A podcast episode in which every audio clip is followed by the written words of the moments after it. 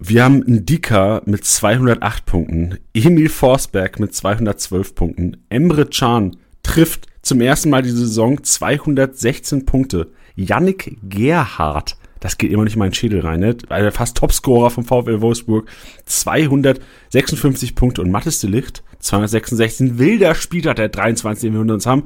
Wir werden heute aufarbeiten in dieser Episode und natürlich auch unseren Fokus, unseren Blick auf den 24. richten.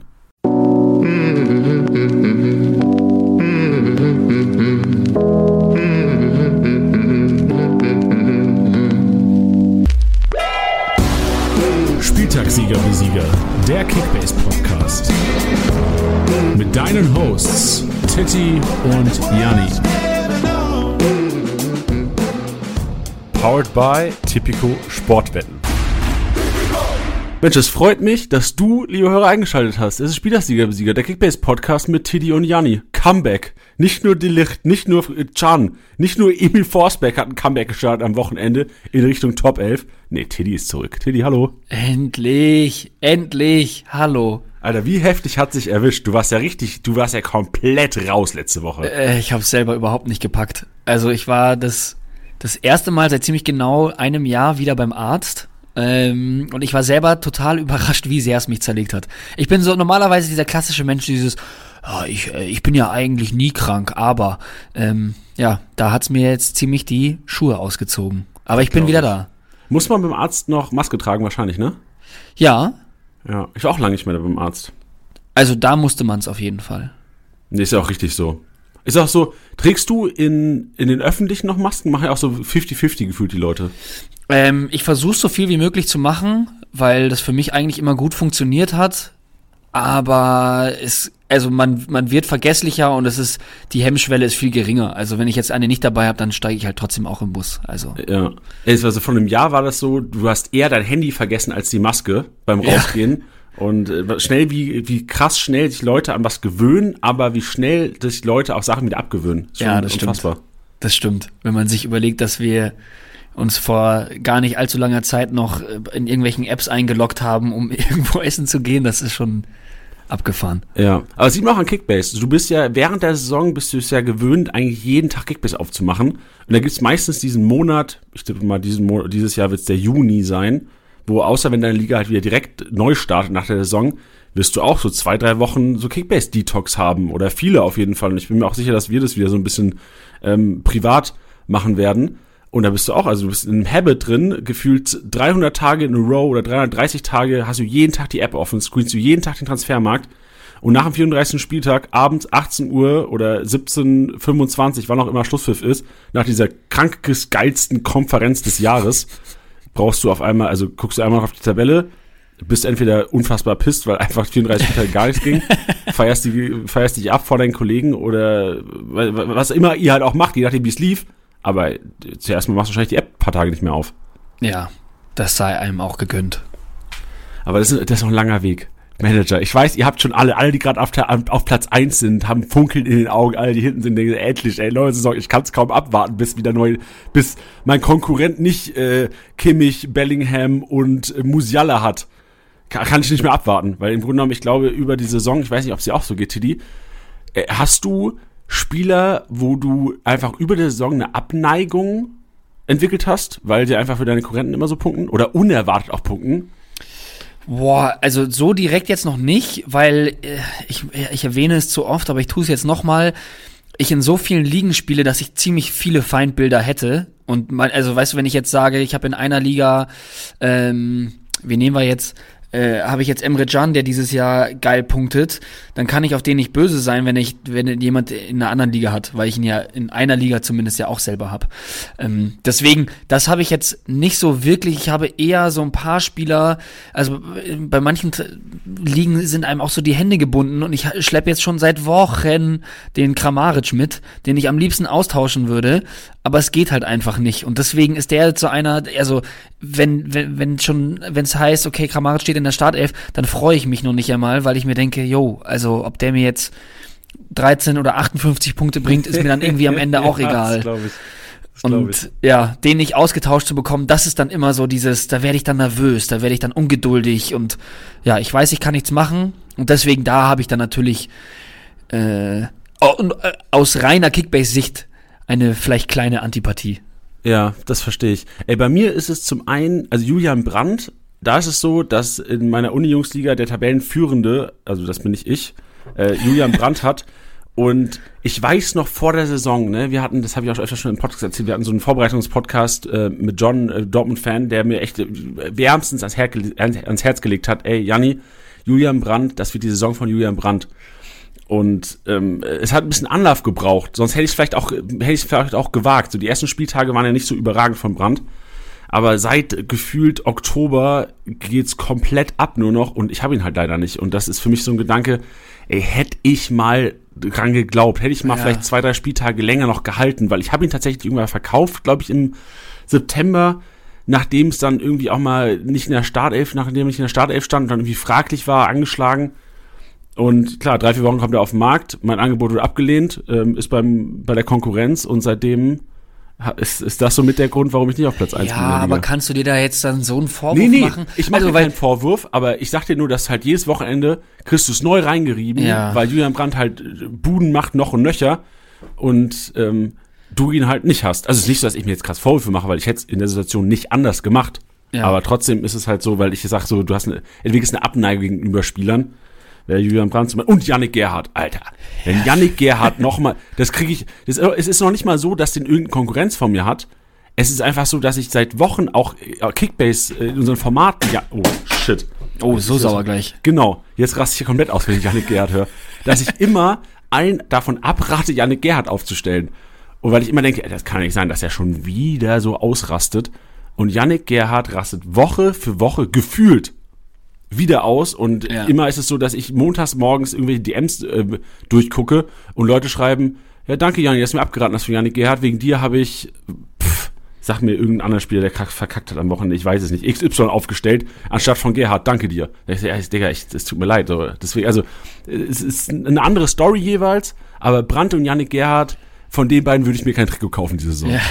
Ich muss sagen, bei, bei Brandt ärgere ich mich nur deswegen, weil ich ja schon immer auf diesen Jungen gesetzt habe und er war ja letztes Jahr oder beziehungsweise die Saison davor, war der ja mein Hochkaräter, für den ich den Overpay hingelegt habe und wo er dann auch gar nichts ging. Da habe ich mir als schon direkt die Saison zu Beginn einfach verbaut, weil ich so viel Geld für Brandt ausgegeben hat, der dann nicht geliefert hat. Jetzt tut er es, da kann er froh sein, dass ich ihm einfach so unglaublich gerne beim Fußballspielen zugucke, weil das ist für mich dann ähm, die Vergütung, sage ich jetzt mal. Aber mir fällt jetzt noch jemand ein, und das will ich mal gesagt haben, wer mich dieses Wochenende genervt hat, ist Kingsley Coman.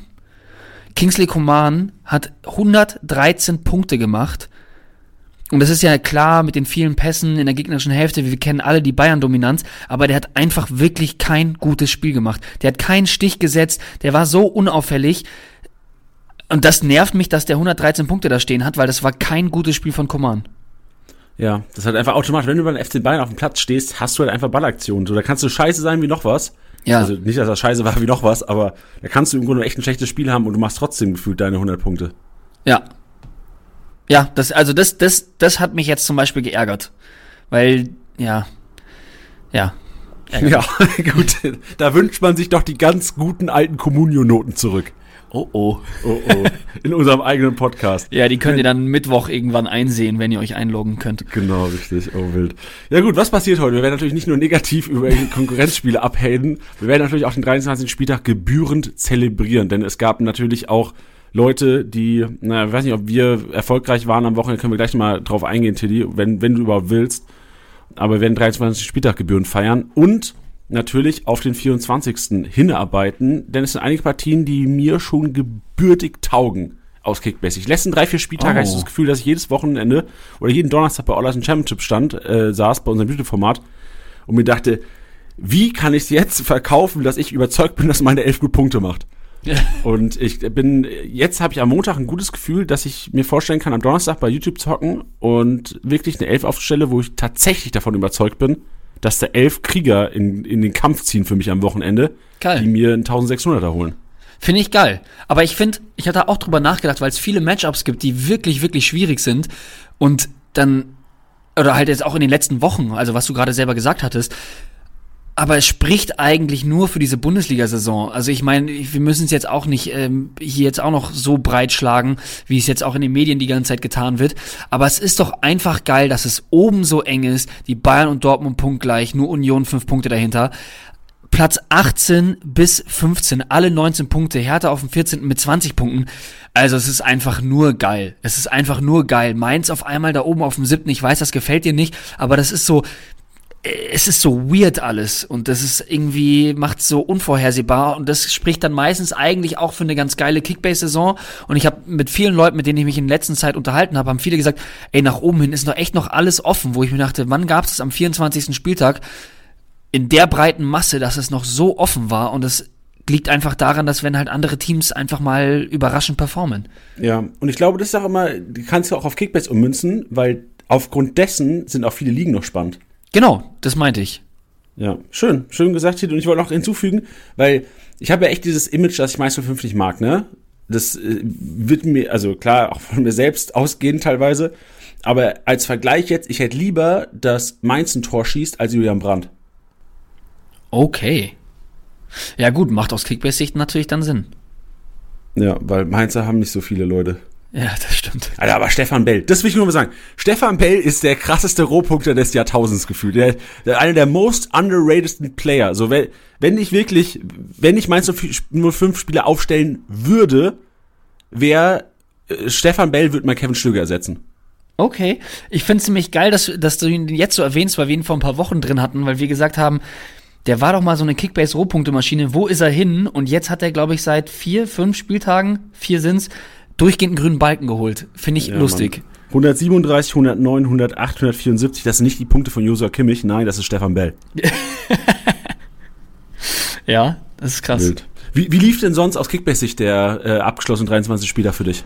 Du, ich hab, es, es, es gibt, es gibt, es, ihr denkt jetzt, es kommt, jetzt kommt, äh, dass ich mich wieder aufrege, aber ich habe, ja. aber äh, es, es ist nicht der Fall, denn ich habe äh, in einer Liga 1046 Punkte geholt, mit denen ich sehr happy bin, und das ist die Liga, bei der ich auch noch das Gefühl habe, auch noch was tun zu können. Weißt du, was ich meine? Also ich glaube, da war ich, ich muss mal genau nachschauen. Ich glaube, da war ich zum zum Rückrundenstart beziehungsweise zum Restart diesen Jahres war ich, glaube ich, vorletzter oder sowas von zehn Mann und habe mich jetzt auf den fünften wieder hochgekämpft Geil. und habe da, hab da wirklich, hab da wirklich geackert und mein Team umgekrempelt und bin da immer am Schauen. Jetzt halte ich einen verletzten Adeyemi, was natürlich jetzt so semi ist, Adesemi. Ähm, aber den das ziehe ich jetzt einfach durch, weil dann gibt's auch gar nicht so viele Optionen. Aber man kann zumindest was machen. Und ich habe das Gefühl, dass in den anderen beiden Ligen, in denen ich spiele und auch wirklich, wirklich, wirklich, wirklich schlecht bin, da kann ich irgendwie nicht mehr so viel machen. Und dann freut's mich, dass in denen, wo ich zumindest Handlungsspielraum habe, ist mir dann so ein bisschen diese Motivation zurückhole, dass da halt was geht. Also ich habe da jetzt echt einige Spieltage mit, mit, mit vierstelliger Punktezahl geholt und das macht dann natürlich Spaß, deswegen bin ich eigentlich ganz zufrieden. Ich muss sagen, ich war am Freitag noch zu platt, deswegen habe ich, ähm, hab ich Championship nicht aufgestellt da hing ich davor und ich dachte mir, das, das schaffe ich jetzt nicht. Ich schaffe es zu anstrengend nicht. einfach auch. Es war wirklich, es war wirklich zu anstrengend, auch damit ja. Fieber und keine Ahnung was. Das habe ich dann gelassen, aber da habe ich auch wieder richtig Bock drauf. Deswegen ähm, war ich Kickbase technisch jetzt nicht so enttäuscht von dem Spieltag, bis auf den Fakt, dass ich es einen ziemlich langweiligen Spieltag fand. Okay. Aber langweilig, weil deine Kickbase-Spiele nicht so krass ausgerastet sind, eher solide waren oder einfach aufgrund der Spiele fußballneutrale Sicht? Ja, fußballneutrale Sicht. Also Dortmund-Leipzig war richtig geil. Und ansonsten, fand, gut, Schalke-Bochum fand ich noch cool wegen der Atmosphäre. Und weil Schalke der da auch abgegangen ist, aber ansonsten hat mich jetzt ehrlich gesagt nicht so wirklich gekickt. Auch, auch Leverkusen gegen Hertha, weiß ich nicht, irgendwie hat es mir nicht so viel gegeben. Auch wenn es da vier, fünf Tore gefallen sind. Ja, da habe ich alles richtig gemacht am Wochenende, weil im Gegensatz zum letzten Wochenende, wo ich jede Minute Fußball von der ersten und zweiten Liga sehen konnte am Wochenende, habe ich mir jetzt nur den Freitag sehen können und habe ich da im Grunde alles richtig gemacht. Ich dachte, ich hatte schon ein bisschen so FOMO, so Fear of Missing Out, shit, ich kann keine Konferenz gucken am Samstag. Aber ähm, ich habe auch Kicker äh, Toralarm natürlich angehabt, ja. aber da kam relativ wenig rum. Ja, also ich meine halt in der zweimal 0-0 dann einmal das 1-0 von Mainz gegen Hoffenheim, was ja irgendwie auch zu erwarten war. Augsburg-Bremen, ja, also es, ich weiß nicht, vielleicht ist es auch zu subjektiv, weil, also ich, so Wolfsburg-Frankfurt, da ging es ja auch gut hin und her, aber weiß nicht, irgendwie, vielleicht lag es auch daran, dass ich in der Zeit, wo ich krank war, einfach echt so viel Fußball konsumiert habe, wie schon lange nicht mehr und ich dann vielleicht ein bisschen übersättigt war. Aber der, der Spieltag selber hat mich vom, vom Entertainment her nicht so gekickt. Vielleicht ging es ja anderen auch so. Ja, naja, gut. Äh, Dafür haben wir den 24. Tilly. Ja, eben. Dafür haben wir den 24. Schaffst du es trotzdem? äh, Hast du genug Leute für den Maschinenraum zusammen überhaupt von dem Ich, Spieltag? ich habe mir sehr schwer, ich habe mich sehr schwer getan, auf jeden Fall, Okay. aber ich habe ich hab natürlich noch was zusammengekratzt. Ey, bevor wir in den Maschinenraum gehen, schon mal ganz kurze Ankündigung. Donnerstag, 18 Uhr, sind Titi und ich live auf skysport.de, dem YouTube-Channel von Sky Sport. Da werden wir live unsere wöchentliche Show machen, zum ersten Mal so Weltpremiere. Wir haben, ich weiß nicht, ob wir, da Pressekonferenz machen wir auch live, aber das wird wahrscheinlich nicht so seriös sein, wie das am Donnerstag. Schaut auf jeden Fall rein, es wird eine, eine, eine muntere Runde. Ich tippe mal so halbe Stunde, dreiviertel Stunde, je nachdem, wie ihr auch interagiert, denn ihr könnt mit uns natürlich auch chatten während der Live-Show. Also ich packe den Link mal in die Show Notes und würde euch empfehlen, einfach skysport.de auf YouTube schon mal zu abonnieren. Ihr werdet aber auf jeden Fall noch innerhalb der App noch darauf hingewiesen am Donnerstag und werdet auch auf Instagram und Co. Hinweise dazu finden, nur schon mal vorgemerkt, Donnerstagabend, 18 Uhr, wer Bock und Muße hat, Teddy und mir so ein bisschen äh, zuzuhören oder äh, und auch mit uns zu schreiben, einfach eine Runde. Supportet eure Jungs. Ja, Mann. Ich bin jetzt schon ein bisschen aufgeregt. Ja, na klar. Wenn man was zum ersten Mal macht, bin ich immer aufgeregt. Das ist schön. Ja. Aber was ich nicht zum ersten Mal mache, ist der Maschinenraum. Überleitung des Grauens. Geil, Teddy, bist du bereit? Ah, let's go. Tittys Maschinenraum.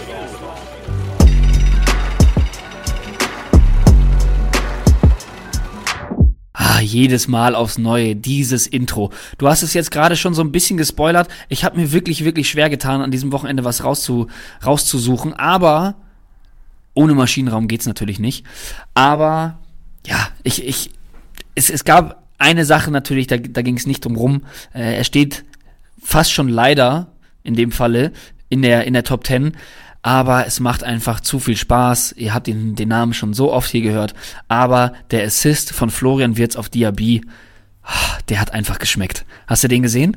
Ja, ich habe mir die Highlights natürlich alle reingezogen Oh. in der Vorbereitung auf den Podcast. Und dieser, die ba generell Ballbehandlung. Flo Wirtz hat ja auch in den Highlights-Videos, gab es sehr, sehr viele Szenen mit Flo Wirtz, wo er immer irgendwie gefühlt auch mit dem Rücken zum Tor den Ball angenommen hat, sich so ein bisschen Musiala-Style gedreht hat und dann Ballhandling unfassbar stark. Also habe einfach wirklich, es ist schön anzuschauen. Es ist wirklich Ja, schön. Also, so eine Doppelzehn gibt mir, ich weiß, du bist da nicht so affin, aber ich freue mich auf Doppelzehn Musiala Wirtz Nazio EM 2024. Das gibt mir richtig Hoffnung. Ja, Wenn es hoffentlich dann auch passiert, ne? Also das ist ja, Was sollte nicht passieren? dass vielleicht nur einer von beiden spielt. Ach, ja, okay. Boah, das wäre, ja, FOMO. Direkt habe ich direkt wieder FOMO. Ja, da, da, da, da sprechen halt die FIFA-Manager aus uns, die halt sagen, gut, wie kriegen wir so möglichst viele von diesen Jungs auf den Platz? Deswegen, ich verstehe das total. Ja, Mann. Aber ich- 3, ich- 2, 5 wird gespielt. Ja, ja, ich will da nicht den, nicht den Dämpfer machen, aber dann sehen wir da, weiß ich nicht, einen Suat Serda auflaufen anstatt, anstatt, Genau. Oder Emre Can, Alter. Da gab's schon, es gab, sorry, du kannst gleich über Witz auch noch ein bisschen reden. Ey, es gab Diskussionen wie der Emre Can Nazio. Das finde ich so geil. Der spielt drei, vier Wochen geil. Also er spielt auch wirklich sehr, sehr gut. Und dann gibt's direkt wieder die Kommentare zu, zu Nazio, die natürlich berechtigt sind. Aber so Emre Can hat zwei Jahre lang keinen auf dem Schirm gehabt, gefühlt. ja. Ja, ist schon immer abgefahren, wie schnell das geht. Kein Ja. einfacher Job für Hansi Flick. Nee, definitiv nicht. Ich würde ich würd den Job auch ungern machen. Echt? Ähm, Also, ja. bevor du gleich zu Witz kommst, ich glaube, das ist einer der entspanntesten Jobs, wenn du mit Mediendruck umgehen kannst. Zu gewissen Events. Ja, aber ich glaube, das ist so ein bisschen, ist so ein bisschen, bisschen Schiedsrichter-Syndrom. Du kannst es, glaube ich, nur falsch machen. Solange du keinen Titel holst, machst du es falsch. Ja, das stimmt. Ja, aber wärst du lieber Schiedsrichter in der Bundesliga oder Nationaltrainer? Und nach den letzten Wochen, glaube ich, vielleicht sogar Nationaltrainer. Ey, aber wie entspannt sind eigentlich, also äh, der Videoschiedsrichter, also Anschlussfrage, dann sag ich was, lieber Schiedsrichter auf dem Platz oder Schiedsrichter im, äh, im Keller? 100 pro auf dem Platz. 100 pro auf dem Platz, aber warum? Ja. Also zum einen, weil es natürlich viel geiler ist, weil du in dieser Atmosphäre bist, du bist in dem Stadion, du bist an den Spielern dran, du hast eine ganz andere Sicht auf das Spiel und ich habe das Gefühl, dass du da eher Fehler machen kannst, als wenn du da im Keller hockst. Ja, okay, Weil verstehe da, ich. da, ist, da ist kein Raum für Fehler. Das ist ja. Ja. auch das, was ich dem ganzen Ding ankreide, ist, dass obwohl da jemand hockt und 100 Einstellungen hat, es trotzdem halt noch Fehler passieren. Und dann denke ich mir, wofür gibt's das? Dafür, dass da die Fehler gemacht werden, um die auf dem Platz auszubessern. Naja. Okay, lass, lass mich so formulieren. Wenn ich nicht mit medialen Druck umgehen könnte, würde ich lieber in den Keller gehen, weil ich kenne kein Gesicht von irgendeinem, der im Keller hockt, wenn der Name da genannt wird. So Flo, Florian Krassen, Krasselewitz sitzt im Keller in Köln und hat das so entschieden. Ja, scheiße Florian, hast du Kacke gemacht, war ein Fehler, hättest du das und das machen müssen. Wenn Florian Krasselewitz mir am Samstagmorgen irgendwie Hallo sagt auf der Straße, ke- erkenne ich ihn nicht. Ja. Aber wenn du oft genug Scheiße baust, dann bist du Genau, schon auch bekannt. okay, gutes Argument. Willst du noch was zu Wirt sagen, Tilly? Ach, ich fand's, ich fand's einfach nur eine geile Aktion, weil mich, mich, mich freut's da immer, wenn so ein junger Spieler dann also auch so vorausschauend agiert. Der kriegt den Ball und weiß genau, dass er ihn da durchstecken wird. Weißt du, du mit dem ersten Ballkontakt weiß er, er legt ihn sich jetzt so, dass er da zu Diaby muss. Und das finde ich einfach in dem Alter einfach total beeindruckend, weil das ist eine Fähigkeit, die manche Spieler erst Ende 20, Anfang 30 haben mit der Erfahrung. Und das finde ich einfach geil. Und das, das kann man auch nicht lernen. Das hast du oder das hast du nicht. Jetzt sind noch elf Spieltage, ne? Bis Saisonende. Florian Wirtz, Punkteschnitt von 101 momentan. Glaubst du, Ja. der übertrifft den?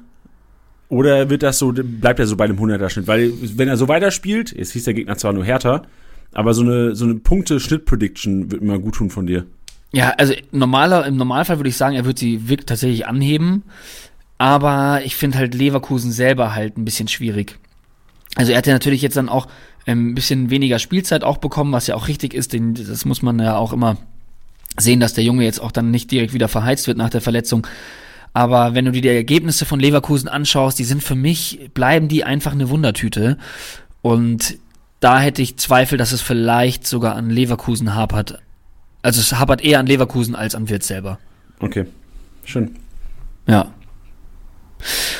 Alright, weiter im Text. Zwei Aktionen, die auf jeden Fall auch noch ähm, hervorgeheb, ge- hervorgehebt, hervorgehoben werden müssen.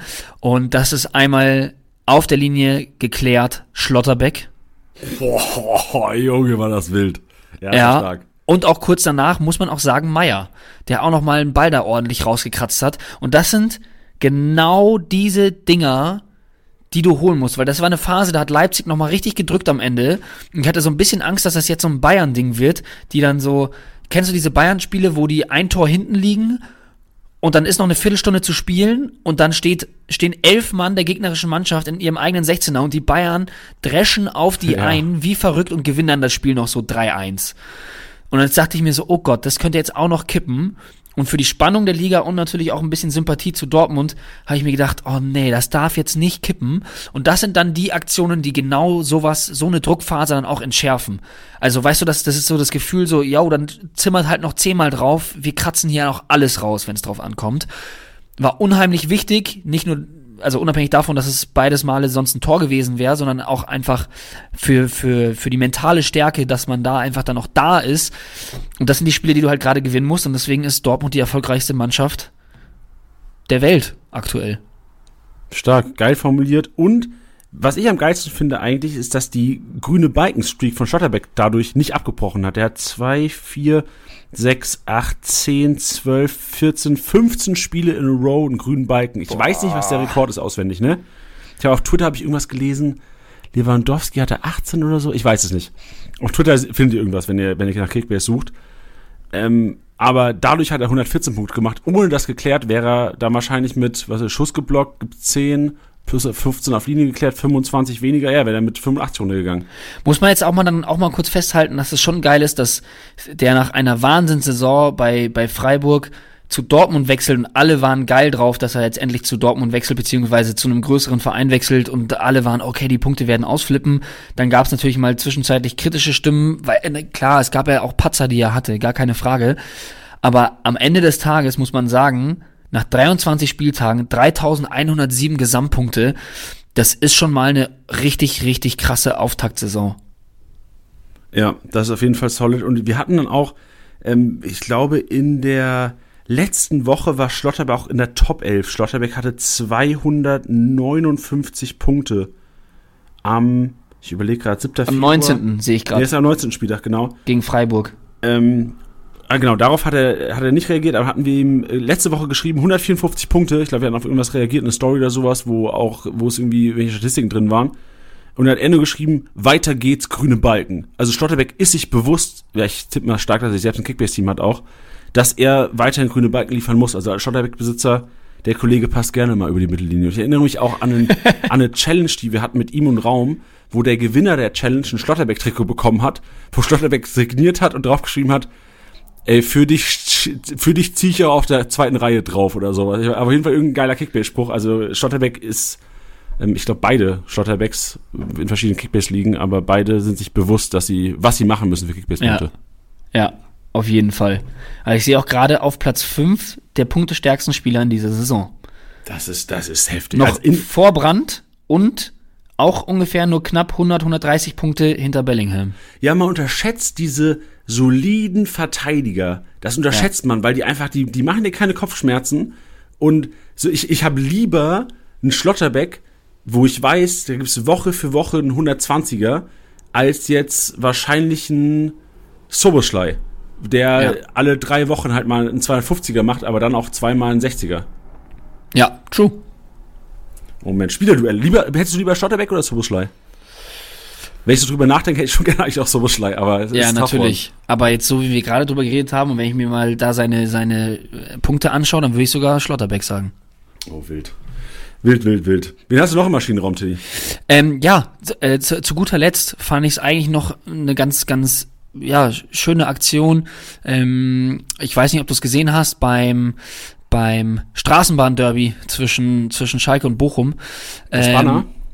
Ähm, nee, Okay. da gab's, äh, da hat Salazar eine Ecke getreten und da hat irgendjemand so einen Reisbeutel, so einen Kochbeutel geschmissen. Und ähm, Was?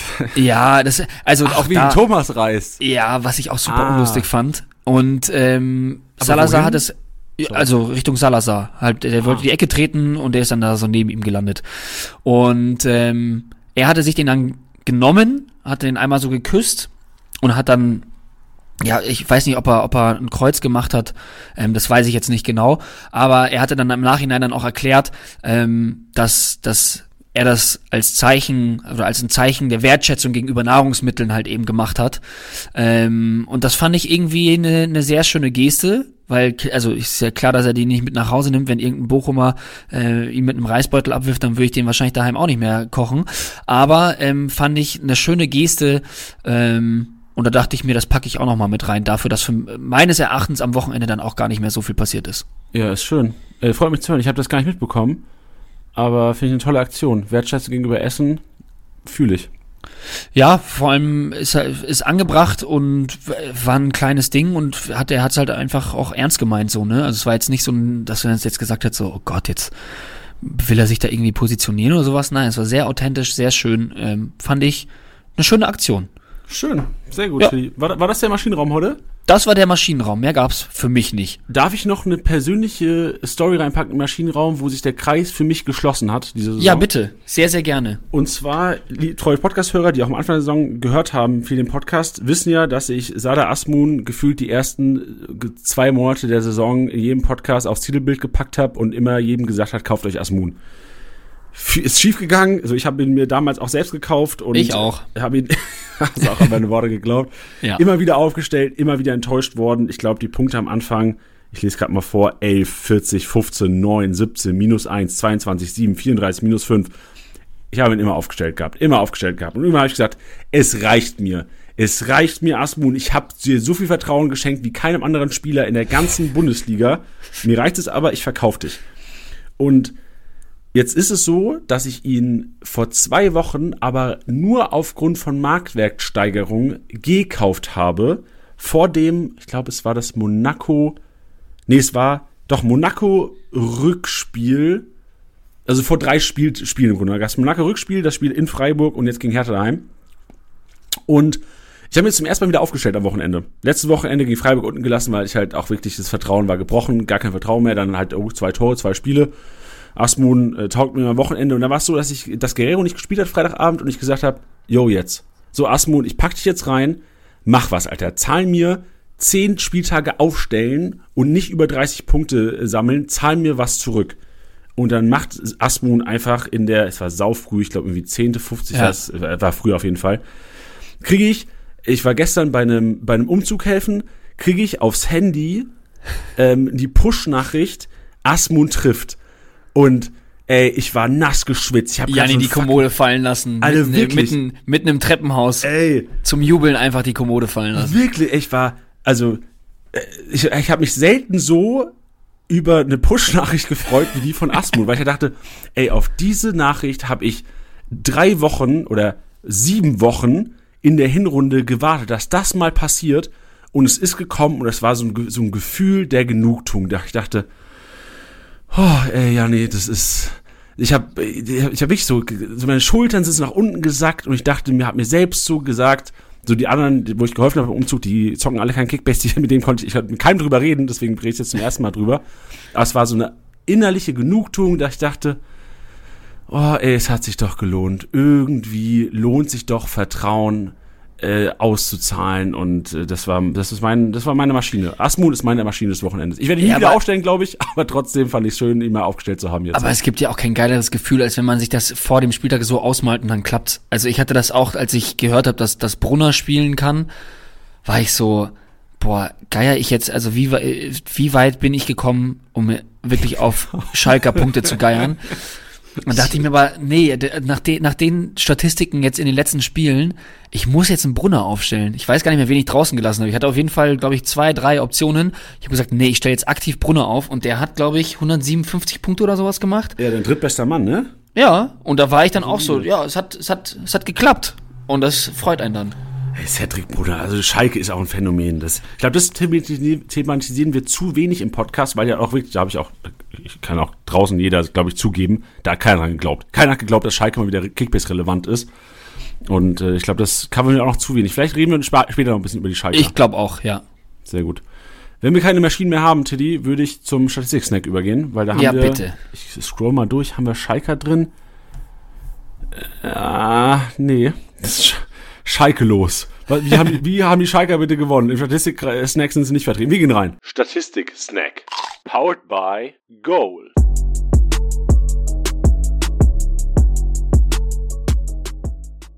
Und das war auch gut in Highlights zu sehen. Tuta gewinnt den Abwehrboss und gefühlt habe ich selten ein Highlight-Video gesehen. Ich glaube, es war acht Minuten oder so von der Sportschau von dem Spiel gestern Abend, wo so viele Klärungsaktionen drin waren und Rettungsaktionen von Tuta, der immer wieder in richtigen Situationen da war. 19 Aktionen, 92 Punkte so geholt, ein enorm starkes Spiel gemacht. Aus Kickbass-Sicht, direkt mal so ein bisschen provokativ gefragt, Teddy, ich traue Tuta nicht. Weil gefühlt immer, wenn ich mal, äh, mal ein reingezaubert habe für ein, zwei Spiele, gab es diese Punkte nicht. Also mir, mir ist Tuta zu unkonstant. Genau das ist es, ja. Die Konstanz ist leider das, was ihm noch fehlt. Weil wenn er, wenn er gut performt, dann macht er super viel Spaß. Also sowohl bei Kickbase als auch ihm einfach zuzuschauen, weil er ein wirklich guter Fußballer ist. Aber es ist, ja, es ist, die Konstanz fehlt einfach. Deswegen, ich bin da auch ganz, ganz vorsichtig. Ja, und vor allem, wenn du denkst, Ndika, klar, 208 Punkte gemacht, aber wenn man jetzt nur von den Rohpunkten ausgeht, defensiv, so Zweikämpfe gewonnen, geklärt plus 5, dann tut er way over Ndika. Also ich habe jetzt wirklich das Spiel leider nicht verfolgen können bei 90 Minuten, aber die Highlights haben schon das indiziert und natürlich auch, wenn ich den Live-Matcher durchscrolle, siehst du ja, dass anscheinend da sehr viel über die linke Seite der Wolfsburger ging. Ich weiß nicht, ob einfach Kaminski und Co. einen richtig geilen Tag hatten oder will man teilweise auf die linke Seite. Hast du das Spiel gesehen zufällig gestern? Ich habe Teil davon gesehen. Kannst du ein bisschen was dazu sagen, so, warum Tuta so, so viele Aktionen hatte? Du, also ich, äh, äh, mir ist auch nur das aufgefallen, was du jetzt gerade gesagt hast, dass er einfach enorm viel geklärt hat und weil es natürlich auch total hin und her ging. Also es war ja, äh, waren ja schon viele Aktionen generell der Wolfsburger auch mit dabei. Ähm, aber warum jetzt genau er jetzt die Punkte gemacht hat, das könnte ich jetzt nicht analysieren. Okay, dann vielleicht auf 2 und 3 können wir ein bisschen mehr zu sagen. Ruveleo auf Platz 2, klar, er musste Füllkrug verteidigen, also Bremen immer wieder hoch reingespielt, da sieht man noch in Statistiken 24, äh, 24 Aktionen, 85 Punkte so. Also vielleicht schon mal ein kleines Learning. Bremen nächste Woche gegen Leverkusen, wenn ich das auswendig richtig im Kopf habe. Richtig, würde für mich direkt bedeuten, Tata Psoba relevante Kickbase-Punkte nächsten Spiele, was Klärungsaktionen angeht. Und Akpoguma haben wir drin. Letzte Woche habe ich mit Bench über Akpoguma, oder beziehungsweise Bench hat mir eine Akpoguma-Rede gehalten, dass Akpoguma das so ein gutes Spiel gemacht hätte und so Kickbase-relevant wäre inzwischen. Und das hat sich bestätigt. 81 Punkte, 15 Aktionen, so gefühlt jetzt, das klingt, das klingt traurig, ne? Aber wenn ein Hoffenheimer, zur Zeit, wenn wir nachher auch nochmal über Sko und Co. reden, über Sko-Rückkehr, wie das die, die Hoffenheimer effektet, aber wenn Hoffenheimer, dann fast Akpoguma inzwischen. So Akpoguma, äh, Kabak, viel mehr würde ich da nicht von wollen gerade. Klingt böse, ne? Ja, klingt böse, aber es ist halt die Realität. Also das ist ja genau das, worauf man es ja basiert. Es ist ja jetzt nicht so, als würden wir sagen, äh, wir finden alle Hoffenheimer doof, sondern es ist ja so, dass man hier Mehrwert bieten muss. Also ich finde, Kramaric ist auch ein grandioser Fußballer und ich habe überhaupt nichts gegen diesen Menschen, aber würde ich ihn euch aktuell ins Herz legen? Auf gar keinen Fall. Okay. Wird mit zweierlei Maß gemessen. So, wir, haben, wir haben sie alle lieb persönlich, ne? Aber aus Kickbase muss man halt manchmal radikal sein. Ja. Gehen wir über zum Dribbelkönig und da regieren die Bayern. Alfonso Davies mit neun erfolgreichen Dribblings. Das Ja. gibt mir wieder als, äh, ich bin zwar kein Davies-Besitzer, aber das würde mir als Davies-Besitzer wieder richtig Hoffnung geben, weil das ist ein Indikator, den haben wir diese Saison nicht so oft gesehen. Neun erfolgreiche Dribblings, würde behaupten, das ist der Saison-Höchstwert von Alfonso Davies. 45 Punkte so geholt, Musiala ist drin und auch wieder Baumgartner, back-to-back. Das war letzte Woche, wir haben mit Bench drüber diskutiert. Baumgartner hat letzte Woche nämlich den Dribbelkönig gewonnen. Und da habe ich schon gedacht, so, ey, der hat so viele Aktionen, der geht so ins Eins Ja. gegen Eins, der muss doch mal explodieren. Gegen Mainz ist jetzt kein Hoffenheim mehr explodiert. Ich glaube auch nicht, dass Hoffenheim jetzt am Wochenende gegen Freiburg explodieren wird. Aber Baumgartner würde sich auch so ein bisschen als, als Gamble-Objekt weiterhin bestätigen hier durch Statistik. Ja. Ja, spannend. Also ich meine auch gerade so bei den Bayern, ich meine, Davies ist ja echt sehr, sehr oft dabei. Ähm, Musiala ja auch. Ich glaube vor allem, dass es deswegen begünstigt war, weil die, die Stuttgarter ja so gedrückt haben. Also das hat mir richtig, richtig gut gefallen. Werden wir vielleicht ja auch gleich, wenn wir uns den 24. Spieltag anschauen, ja auch nochmal drüber reden. Also die Stuttgarter haben echt richtig gutes Spiel gemacht, meiner Meinung nach. Ähm, wenn man, wenn man sich jetzt beide Möglichkeiten und Tabellenplätze und sowas anschaut, fand ich das ein richtig starkes Spiel. Und die haben am Ende, äh, zu Beginn haben die ja gedrückt wie die Verrückten. Und ähm, ich glaube, dass du da halt öfters mal in die Situation kamst, zu sagen, ja, okay, jetzt Jetzt ist die, die, der, letzte Ausweg ist das Dribbling. Und das ist ja vielleicht dann auch so ein bisschen so ein Learning, dass du, wenn du die Spieler hast, gegen eine Mannschaft, die dann vielleicht richtig gallig drauf geht, dass du da manchmal echt wirklich ins Dribbling musst, weil alles so zugestellt ist. Ja. Gute, gut, guter Grund. Bin mal gespannt, ob die Augsburger das genauso machen am Wochenende. Da werden wir nachher drüber sprechen, dass wir für Davies und Co. für vielleicht auch Gegen- oder Pressing äh, Lösungen, ob sie Pressing-Lösungen finden müssen überhaupt gegen die Augsburger, ob da oder Ja. ob der entspannt Ballbesitzfußball an der Tagesordnung liegt. Dann Kategorie Torhungrig, das sind die Torabschlüsse, geblockter Torschuss, Schuss am Tor vorbei, knapp vorbei oder halt auch aufs Tor. Und ich kann den ersten Platz nicht vorlesen, Tilly. Kannst du es machen, bitte? Ähm, ich muss es kurz finden. Ah, da habe ich's. Ja, es ist, Das ist so ein Joke, Es ist- oder? ja, auf der Eins steht Yannick Gerhardt. Das kann mir keiner erzählen, ey. Das kann mir keiner erzählen. Ja, der Kollege auf der Eins, was die meisten Schuss, die meisten Punkte Torabschlüsse gemacht am Wochenende. Auf Platz zwei Füllkrug und auf Platz drei Marco Reus. Mensch, Mensch, Mensch, Leute, was macht, was macht Kickbase mit mir? Ja. Ja, ich, ich, kann, ich kann auch, äh, wirklich, ich grinse hier von Ohr zu Ohr, aber ich kann jetzt auch gar nicht so viel dazu sagen. Ja? Okay, Tilly, jetzt mal neutral gefragt. Ne? Ich hoffe ja, du bist, du bist wahrscheinlich der neutralste aus von Bench, Tiddy und mir, also von Bench, mir und dir. Würdest du Yannick Gerhardt gegen, oder erwartest du von Yannick Gerhardt mehr als 100 Punkte gegen Union Berlin am Wochenende? Also ich weiß nicht, warum ich der Neutralste sein soll, aber ich würde sagen, nein. Okay, ja, shit, okay. Gut. Dann haben wir das, haben wir das auch. Alter, ja, gut. Also ich, ich weiß nicht, ich habe auch bei, also ich habe halt bei Union halt einfach echt einfach so eine Mauer in meinem Kopf im Sinne von, ich stelle mir vor, dass die wieder so geil mauern werden und dann wieder das schnelle Umschaltspiel machen und dann sehe ich eher schwarz für Gerhard. Ja, ich, ich sehe nur, also ich gucke noch ein letztes Mal in meinem Leben in dieses Spielprofil gerade rein. Der hatte am Anfang der Saison, hatte der so eine Streak, ne, wo der am Ja. 8. getroffen hat, am 9. getroffen hat, am 10. getroffen hat und dann auch Ja. in drei Spielen da drauf zwei davon grüne Balken geliefert hat. Und jetzt war so ein bisschen eine Drought, aber der kommt jetzt wieder. Und ich habe so das Gefühl, Dass der immer heiß laufen Ey, dass der, wenn der heiß läuft, dann haut der mir persönlich immer einen gegen Latz, dass ich nicht mehr empfehle, nicht den Kollegen aufzustellen. Ja. Und was ist wenn? So was ist, wenn jetzt gegen Union Berlin, Wolfsburg daheim, ohne Maxi Arnold auch, was ist, wenn der irgendwie da noch mehr machen darf auch? Und dann Stuttgart daheim, dann Augsburg. Alter, ich will's nicht verschreien, ne? Und ich sag das auch nicht. Ich sage das auch nicht. Aber ja, ich sag's nicht, aber ihr wisst, was ich sagen wollen würde, wenn, ich's, wenn ich mich trauen würde, es zu sagen. Oh, ich lieb's. Gut, Kategorie Flankengott. Und das ist die langweiligste Kategorie der Woche, so des, des Jahres. Kein Spieler in der Bundesliga hat es geschafft, mehr als drei erfolgreiche Flanken anzubringen am Wochenende. Oh, ja. Was war los? So, Tuta und Co. hatten was dagegen anscheinend. Ich lese einmal die Namen vor, die es geschafft haben, drei zu machen. Macht damit, was ihr wollt. Es zeigt im Grunde genommen nur, dass Fernandes bei Mainz Standard schlägt, dass Union weiterhin einfach nur über die Außen kommt oder oftmals über die Außen kommt und frohe Flanken reinschlägt. Wird automatisch für mich bedeuten, Borno ähm, Lacroix wird ja sehr wahrscheinlich erstmal ausfallen, je nachdem, was mit dem Knie ist. Bono und Van de Feen werden viel zu tun bekommen, viele Klärungsaktionen. Ich lese kurz vor. Raum, Schmidt, Duxch, also auch Bremen, viel durch die Luft. Da haben wir, ach, geil, wir kriegen es zusammen. Weil Bremen sehen wir direkt, Juvileo, auch viele Klärungsaktionen. Das hängt alles zusammen, Alter. Das hängt alles zusammen. Wer Manifest geguckt hat, das ist eine Serie auf Netflix, der, der, die sprechen immer davon so, ey, it's all connected. Das ist Kickbase genauso, it's all connected. Wir haben Duxch, wir haben Fernandes von Mainz, wir haben Trimmel, Juranovic, Davies und Ito. Was macht Ito da? Check ich nicht. Äh, Ito schlägt die Ecken zum Beispiel. Nee. Ja, klar. Das ist ein Joke, oder? Nee, nee. Der ist doch zwei Meter groß gefühlt. Ja, das, das ist, war ja auch schon, dass viele gesagt haben, hä, also why?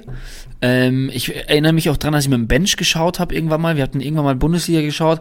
Da meinte er auch so, ey, warum schlägt ein Ito die Ecken? Was soll denn das werden? Er hat eine Ecke geschlagen, die war auch katastrophal, aber zusammen auch mit dem, mit dem Fernschuss, den er hatte und so, also der hat schon eigentlich eine ganz gute Technik, was das angeht. Und ich glaube, wenn du halt sonst gerade keinen hast, äh, der macht das schon eigentlich nicht so schlecht, finde ich. So Chris Führig spielt Golf.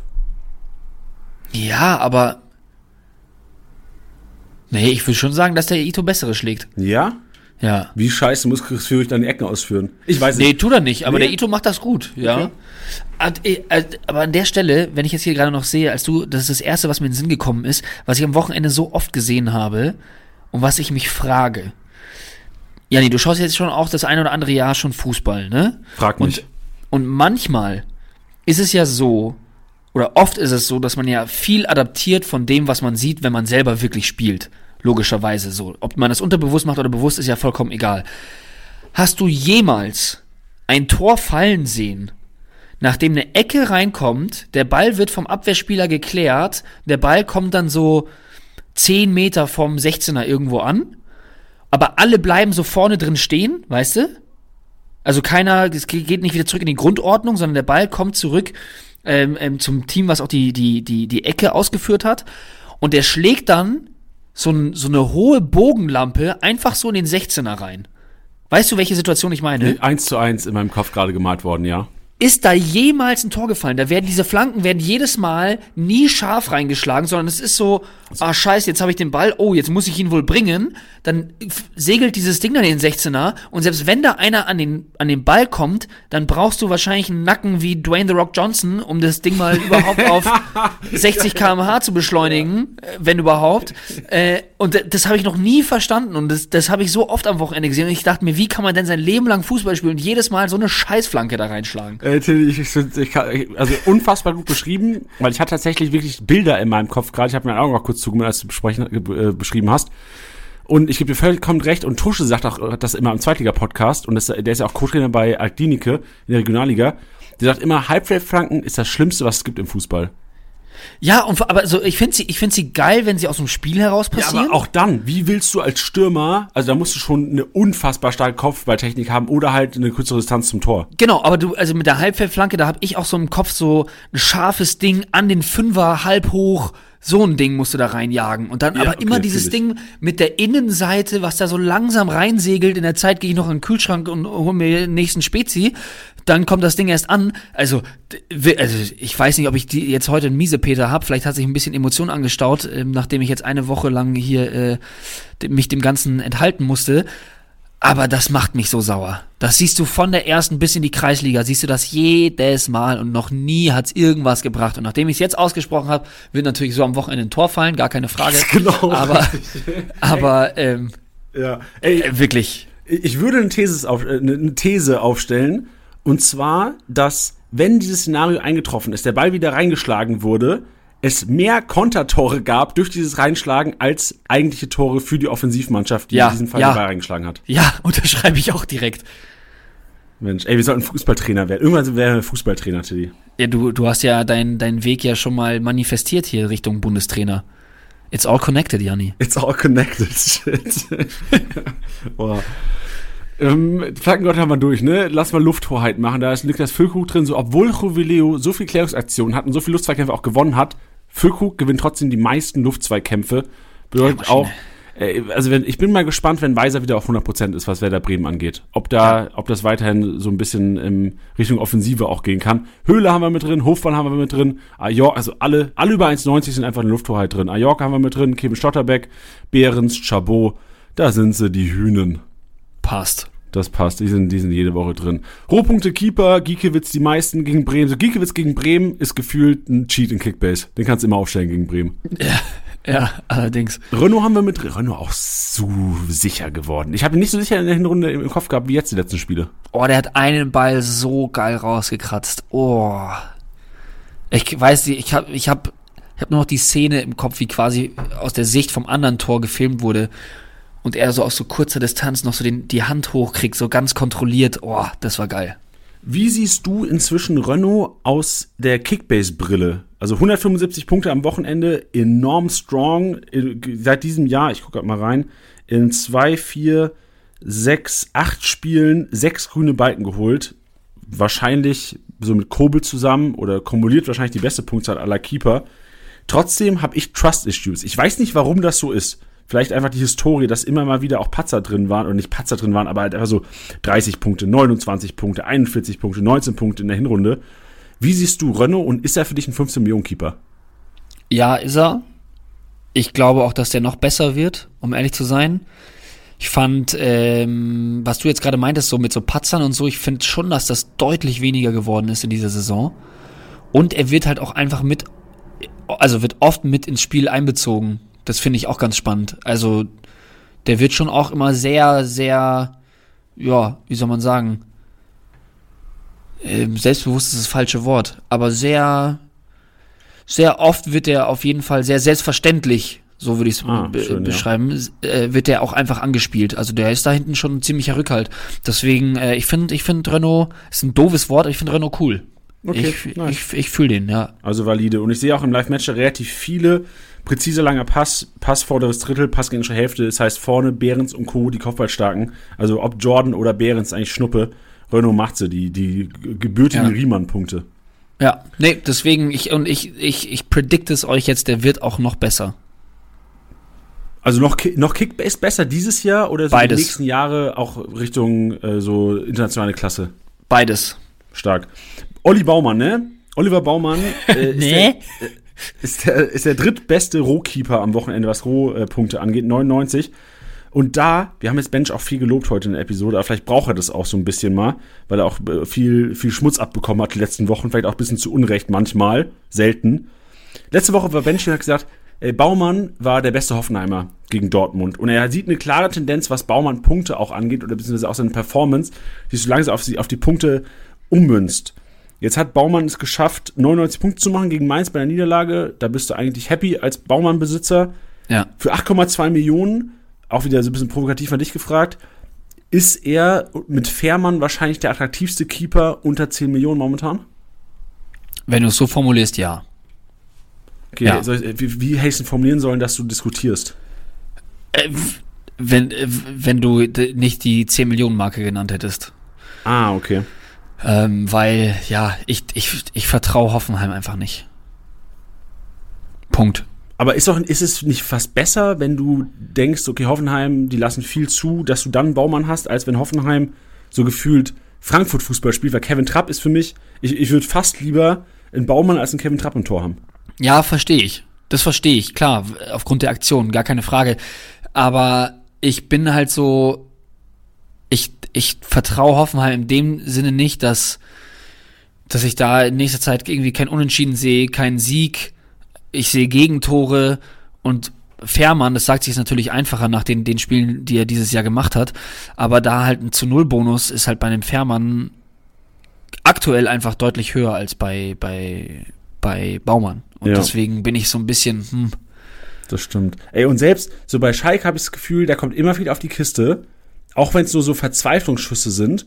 Und selbst jetzt gegen Dortmund, auch wenn da kein zu Null zu erwarten ist, ist Fährmann für mich so gerade was Challenges angeht, einer der attraktivsten Keeper, was Preis-Leistungs-Verhältnis angeht.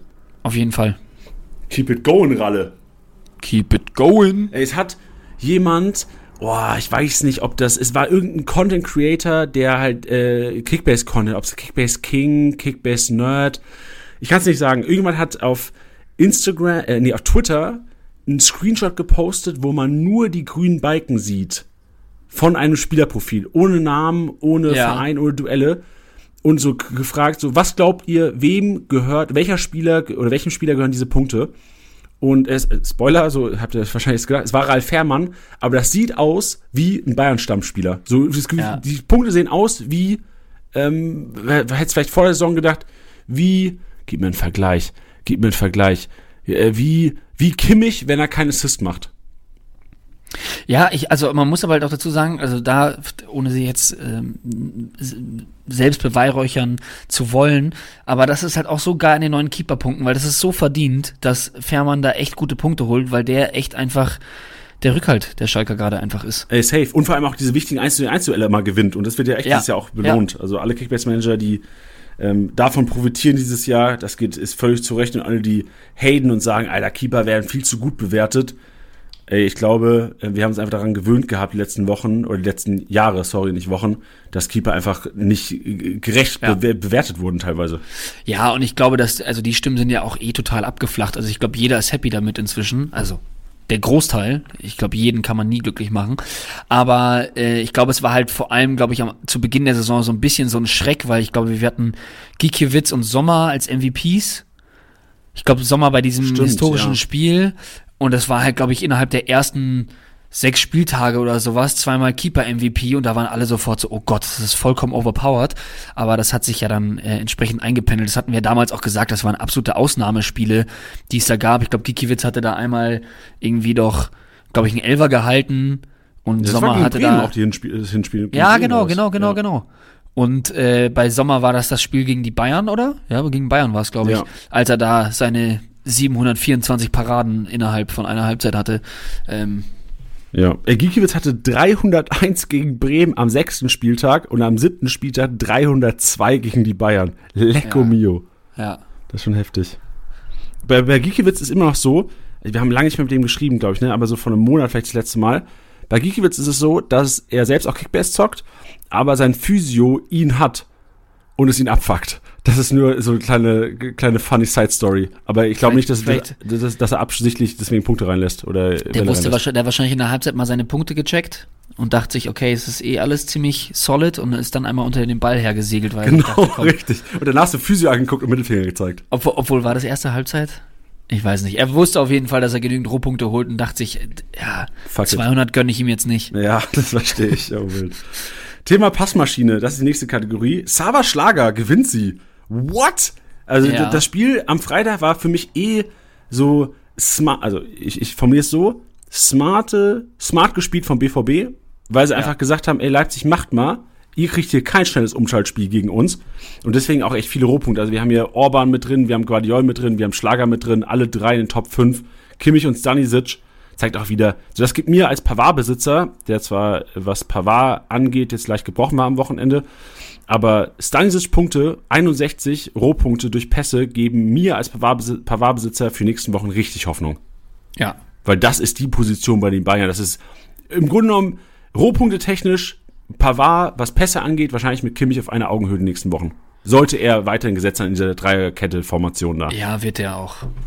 Der hat so viele Spiele dieses Jahr gemacht. Also, das ist immer das, also der wird, der wird immer so unterschätzt und der kriegt nur positives Feedback von Nagelsmann. Dann kam Cancelo, da hatte der auch schon gesagt gehabt, yo, wir, wir setzen auf den, also wir, wir, wir brauchen Benji, so ungefähr. Ähm, da hat auch keiner dran geglaubt und seitdem man hat er, glaube ich, seit, seit dem Cancelo-Transfer ja auch, glaube ich, bis auf das Wochenende ja auch jedes Spiel gemacht. Also Füße stillhalten. Also das Füße ist, nee, wirklich, weil das ist, ich verstehe das, dass man bei einem Pavard dazu neigt, vielleicht ein bisschen, bisschen Bammel zu haben, aber braucht man nicht. Nee, braucht man echt nicht. Nee. Braucht man nicht. Äh, Ich würde Schlager noch mal kurz was sagen. Schlager fällt jetzt aus ja erstmal eine Weile, ne? Hat sich auch Oh, verletzt, lange, unglücklich. ja. Gibt mir aber jetzt das Indiz, wenn du bedenkst, dass Schlager so der Motor war in der Mitte, vielleicht Upside-Punkte Leimer und vielleicht Gamble-Objekte, ich habe es im Einkaufswagen auch drin, Kampel und Haidara, vielleicht sogar eher Haidara als Kampel noch. Wenn du bedenkst, dass, äh, dass Leipzig jetzt am Wochenende gegen Gladbach spielt, dann Bochum, dann Mainz. Ich erinnere mich nur, Heimspiel Leipzig gegen Mainz, klar, Mainz ist was anderes, aber da ist schon mal irgendwie 7-0 ausgegangen oder sowas oder 8-0. Ja, ich bin halt gespannt, wie, wie, wie das umgesetzt wird, weil es war ja schon so, dass Schlager derjenige war, der hinten viel abgeräumt hat. Leimer, der auch irgendwie immer wieder geile Spiele hatte, beziehungsweise so geile Ansätze gezeigt hat, da hatte ich richtig Spaß dran. Der schon einer ist, der ja auch so ein klassischer Box-to-Box-Spieler einfach ist. Ähm, da ist es jetzt halt so die Frage, wenn Haidara spielt, könnte ich mir vorstellen, dass Leimer wieder den defensiveren Part übernimmt, weil Haidara schon der ist, der auch einen ziemlichen Offensivdrang hat. Ähm, Sage ich jedes Mal, wenn es um Haidara geht, der hatte ja auch damals schon rechts außen gespielt, äh, Zehner hat er auch gespielt, äh, Schienenspieler, also der kann, da hat er, er hat auf jeden Fall diesen Offensivdrang und ich glaube nicht, dass du einen Haidara aufstellst in Form von yo, das ist jetzt mein defensiver Sechser und Leimer kann weiterhin vorne machen, was er will. Deswegen ist das mal spannend zu, zu sehen. Und Kampel würde ich auch nicht ganz abschreiben. Ich weiß, dass der auch immer, ja, sehr belächelt wird. Ähm, da hatte ich aber damals ja dann ihn dann auch schon predicted gehabt, deswegen würde ich das gerne jetzt auch wieder tun. Kampel ist ein Spieler, der halt gerade, wenn es um den Ballbesitzfußball geht, unheimlich wichtig ist äh, für die Leipziger, beziehungsweise sehr wichtig sein kann. Und das ist dann, glaube ich, eher so ein Spiel, wenn man sagt, gegen einen vermeintlich schwachen Gegner oder wenn man viel Ballbesitz haben möchte, einen Kampel zu spielen und dann Leimer wieder den offensiveren Part übernimmt. Deswegen Kampel würde ich nicht abschreiben. Ich glaube, dass Haidare die Nase vorn hat, nachdem Rose ihn ja auch gelobt hatte, äh, immer wieder mal und auch nochmal betont hatte in der Winterpause, dass er ihn auf gar keinen Fall gehen lassen möchte. Aber zwei spannende Personalien, die jeweils Auswirkungen auf die Punkte von Leimer haben werden. Ja, Also ja, ist ja klar, ja, aber ich, ich, also Leimer wird mit einem Haidare neben sich anders punkten, als wenn Kampel neben ihm ist. ja, bei euch ist gerade Krankenwagen vorbeigefahren, liebe Hörer. ja, stark. Dann lass mal Kreativzentrum noch machen. Die gute Analyse bezüglich der Leipziger Zentrale. Bin mal gespannt, wie das vielleicht am Freitag aussieht auf der Pressekonferenz. Vielleicht ein paar Leaks. Also Leaks glaube ich nicht, aber ob es äh, Worte über Leimer, Kampel, Haidara gibt.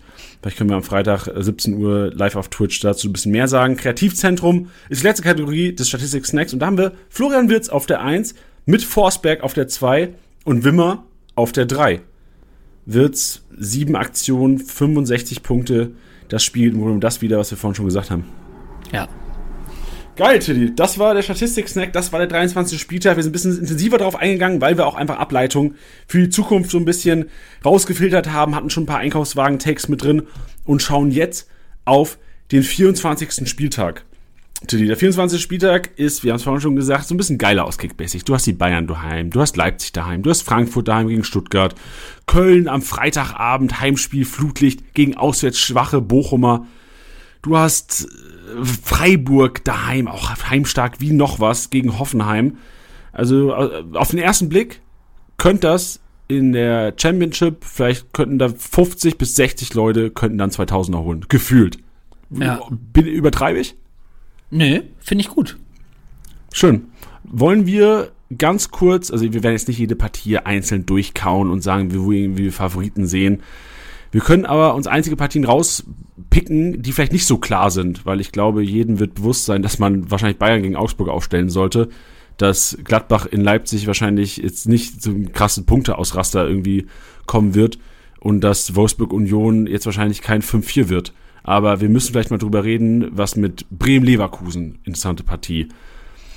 Hertha gegen Mainz. Pff, Digga, Hertha, wenn dann daheim, ja, aber dann kommt Mainz formstark. Also es gibt einige Partien, die sicherlich Redebedarf benötigen. Die wollen wir einfach mal mit Hertha Mainz anfangen? Ja, können wir gerne machen. Ähm, ist, ist schwierig auch, ne? Also das ist ja, ich finde, ich finde Hertha ist halt immer deswegen so wild, weil die immer wieder Spiele dann zwischendrin haben, wo man sich denkt so, ach, das sieht ja gar nicht so schlecht aus. So, ich denke jetzt gerade so 2-0 gegen Augsburg gewonnen gehabt. Da hatte man auch mal kurz so das Gefühl, oh ja, da, da, da geht ja mal wieder was. Ähm, das ist immer so ein Schwanken, sage ich jetzt mal. Aber so wie die, wie die, wie die Mainzer gerade drauf sind, ähm, die mich jedes Mal überraschen, jeden Spieltag aufs Neue, ähm, würde ich da auf jeden Fall klar mit den Mainzern gehen. Da ist ja natürlich immer die Frage, auch wen, wen stellst du auf? Ich meine, du hattest von, von Bell auch, auch erwähnt. Ähm, ich glaube aber, dass du auch, auch, auch Spieler wie einen, einen Barrero, der auch super Spiele gemacht hat in letzter Zeit, die, also der will, hätte ich gar keine, gar keine Bedenken, die aufzustellen. Ja, verstehe ich. Also die letzten zwei Heimspiele, Hertha 4-1 gewonnen gegen Borussia Mönchengladbach und du hast schon angesprochen, 2-0 gegen Augsburg, also zwei Spiele daheim, sechs Tore nur ein Gegentor. Das gibt mir ein bisschen Hoffnung, was Hertha-Spieler angeht. Aus Kickbase-Sicht ist es trotzdem riskant. So am Wochenende war es jetzt so, dass man, ich glaube, äh, Rogel hat gestartet bei Hertha. Ich schaue mir ganz kurz nochmal die Startelf an, ja. bevor ich hier irgendwas. War Dreierkette Rogel, Uremovic und Kempf. Ah, da ist ausgefallen kurzfristig, ne? War das? Ja. Ja gut, weil ich habe mir halt gedacht, gegen Leverkusen, Uremovic macht Sinn, Kempf macht auch Sinn, aber ein Rogel mit seinem Wendekreis gegen Leverkusen aufzustellen, das macht gar keinen Sinn. Ja. Jetzt hast du aber, also die Dreikette so, sollte Dada ready sein, also Dada am Wochenende auch 90 Minuten auf der Bank gesessen. Ich glaube, er war einfach wahrscheinlich nicht fit genug, da habe ich leider auch nicht genug Infos. Aber wenn du schaffst, halt mit Muremovic, einem Kempf und einem zu zocken, finde ich das schon, ich finde das keine schlechte Verteidigung. So Kempf und Dada sind für mich klare Bundesliga-Verteidiger. Uremovic und Rogel müssen, müssen halt überlegen, je nach Tagesform. Aber ich, ich sehe defensiv gar nicht so schwarz und ich sehe auch, dass Luke Bacchio langsam wieder in Form kommt, der jetzt auch zwar nur den Elvertreffer gemacht hat, aber auch ab und zu ein, zwei gute Aktionen hatte. Ich sehe Serda, Tigerci, Toussaint, ein solides Mittelfeld und ich sehe vor allem auch diese Dreierkette mit den Flügelspielern Richter, der immer wieder Dampf macht. Ich sehe das gar nicht so negativ bei der Hertha momentan, auch wenn sie jetzt eine Klatsche kassiert haben gegen Leverkusen. Aber mir wird es schwer fallen, da auf Mainz zu setzen, selbst wenn ich jetzt irgendwie nur eine Wette abgeben müsste. Ja, ja, ich verstehe es, aber für mich war es halt immer in der letzten Zeit, dass die, dass die Mainzer für mich einfach mich jedes Mal überrascht haben. Und man hätte, man hat es ihnen immer abgesprochen, aber sie haben dann doch auch wirklich immer geliefert. Also jetzt, jetzt gerade am Wochenende da so ein 1-0 über die Bühne gebracht, okay, dann aber auch äh, 4-0 gegen Gladbach gewonnen gehabt. Ähm, gegen Leverkusen auch gewonnen, klar, gab es jetzt dann noch die rote Karte und am Ende, glaube ich, war es auch der Elfer für Ingwatzen. Ja, aber du, du holst gerade die Ergebnisse einfach rein und das nimmst du natürlich mit. Also ich, ich würde gerade wirklich klar mit Mainz gehen. Ja, ich habe noch eine Statistik gefunden, Tilly, die würde dir also ein bisschen recht geben, was das angeht. Also ich würde wahrscheinlich meine Fingern von Hertha. Ich habe nämlich schon überlegt, ob ich so einen Kämpf mal reinzaubern soll, defensiv, oder einen Christensen reinzaubern soll, auf zu Null gambeln soll. Aber ich habe mal geschaut, gegen wen Mainz überhaupt letzten Spiele verloren hat. Und seit dem 14. Spieltag, da ging es 1-0 auf Schalke ähm, gegen das Spiel verloren. Also Schalke hatte 1-0 gewonnen gegen Mainz ähm, die einzigen Gegner, gegen die Mainz verloren hat, sind Dortmund, Bayern und Union. Und das war, klar, Bayern ähm, im Pokal, das war relativ ja. klar, 4-0. Aber zweimal in der Liga nur 2-1 verloren gegen Dortmund, 2-1 verloren gegen Union Berlin. Und sonst immer gewonnen oder unentschieden gespielt. Gerade die letzten vier Spiele auch alle samt gewonnen. Zuletzt fünf Tore gemacht, keins kassiert in den letzten zwei Spielen. Ja, ich würde nicht auf die Hertaner gehen. Das, du hast mich überzeugt, Teddy, und gut, dass ich nochmal die Statistiken geschaut habe. ja, also nachdem du jetzt gerade auch ähm, nochmal so Kämpf erwähnt hast, da könnte man natürlich drüber diskutieren, dadurch, dass man jetzt dann Ajorke vorne drin hat, ähm, der natürlich immer hoch angespielt wird, ein Unisivo, den man auch locker hoch anspielen kann, ähm, wenn er, wenn er spielen sollte, ist dann so, jo, da kannst, könnte man vielleicht auch mit vielen Klärungsaktionen rechnen. Ähm, das könnte man vielleicht noch so verargumentieren, aber ich wäre trotzdem vorsichtig. Ja. Wie siehst du das Duell Schalke gegen Dortmund? Auf den ersten Blick, klar, verteilt die Rollen. Du hast Dortmund, kämpfen mit Titel, Schalke hat hinten Schiss. Aber zuletzt stimmt die Form bei beiden. Würdest du hier klar auf Dortmund gehen oder gibt es bei dir Bedenken? Nee, ich würde mit Dortmund gehen.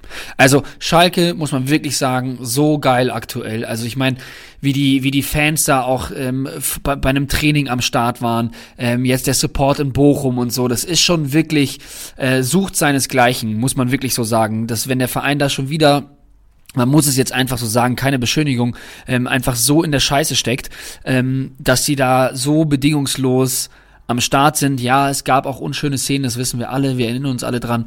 Aber ähm, ich find's, ich find's so mega geil und das, das trägt eine Mannschaft ja auch total. Das siehst du ja auch, wie dann gefeiert wird. Also der, der, der Torjubel von Bülter am Wochenende war ja der Wahnsinn und wie die Mannschaft danach dann auch an die Kurve geht und sowas, wo du dir halt auch mal denkst, so, yo, also ihr seid halt immer noch Vorletzter. Aber natürlich musst du die Punkte mitnehmen und natürlich musst du sie auch feiern. Unbedingt. Bitte, bitte, bitte. Ähm, deswegen immer, bin ich immer vorsichtig, vor allem weil natürlich auch, ähm, ähm, äh, es ein Heimspiel für die Schalker ist, aber also die Form der Dortmunder, also ich gehe jetzt auch davon aus, dass die in der Champions League weiterkommen, dann äh, mit mit einem mit einem Einzug ins ins ins äh, ins Champions League Viertelfinale, wovon ich jetzt gerade einfach mal ausgehe, ähm, da dann in dieses Spiel reinzugehen, in dieses Derby und dafür ist Dortmund qualitativ einfach zu gut. Ja, fühle ich. Ey, und ich habe mir gerade nochmal angeschaut, gerade Ballbesitz. So aus Kickbase-Sicht wollen wir immer Ballbesitz und die Spieler sollen Ballaktion haben. Und bei den letzten beiden Spielen der Schalker, die haben 2-1 gegen Stuttgart gewonnen mit 34% Ballbesitz, die haben 2-0 gegen Bochum gewonnen mit 33% Ballbesitz, würde für mich automatisch bedeuten, Dortmund wird so viele Ballaktionen haben und ich sehe schon 200 Punkte Guerrero. Ich sehe 180 Schlotterbeck. Ich sehe 160 Süle. Ich sehe, je nachdem, ob Wolf fit wird oder nicht, oder wie die Rotation unter der Woche sein wird, Wolf oder Riason mit wahrscheinlich 150. Ich sehe Brandt mit 250. So gefühlt müssen die noch nicht mal 3-0 gewinnen, wenn es da irgendwie ein 2-1 wird oder sowas, oder vielleicht sogar ein 1-1, was ich mir nicht vorstellen kann, aber sagen wir 1-1, wird Dortmund trotzdem gefühlt alle grünen Balken nach Hause gehen. Also aus Kickbase-Sicht gar keine Gedanken, irgendwie da fett auf Dortmund zu gehen am Wochenende. Ja, sehe ich auch so. Ähm, Leipzig gegen Gladbach habe ich vorhin so ein bisschen abmoderiert. Ne? Ich habe so gedacht, jo, klar, klar, Leipzig daheim, äh, brauchst dir keine Sorgen machen.